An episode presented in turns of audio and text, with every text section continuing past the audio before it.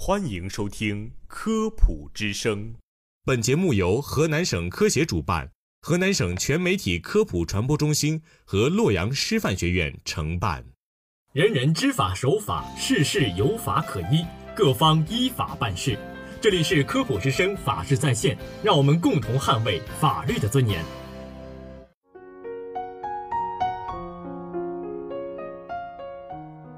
各位听众，大家好，欢迎收听科普之声，法治在线，我是南坤。大家好，我是梦婷。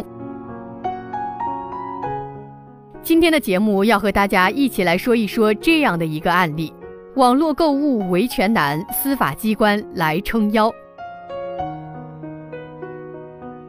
家住浙江杭州的鲁先生，发现，在某知名自营网站上购买的洗脸皂。明显轻于专柜产品之后，选择了一条漫长的维权之路，从与电商客服周旋，向工商部门投诉，再到网站告上法庭，胜诉后对方上诉，二审最终维持原判，前后总共耗时一年多。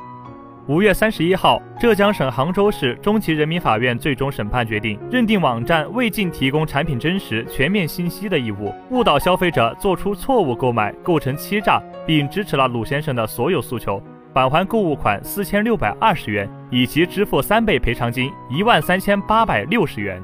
在这起案件中，法院对于一些关键的法律问题给出了明确的答案。首先，购物网站以商品内包装已经明示七十克来拒绝用户的诉求，但是问题在于，一个正常的用户都会以包装上注明的重量作为标准，而不是打开包装外后再看内包装。正因为这一说法无法成立，法院也未给予认可。其次，在诉讼中，购物网站提起管辖权异议，熟悉诉讼的人都知道，管辖权异议是当事人用来拖延时间的一种手段。对此，法院也予以驳回。再次，当网站意识到自己平台上出售的商品确实存在着货不对版时，又开始指责用户为什么一口气买了这么多，故意浪费国家司法资源，希望把问题引向消费者知假买假。对此，法院再次予以驳回。法院认为，用户鲁先生三次购买时间前后相差不足一分钟，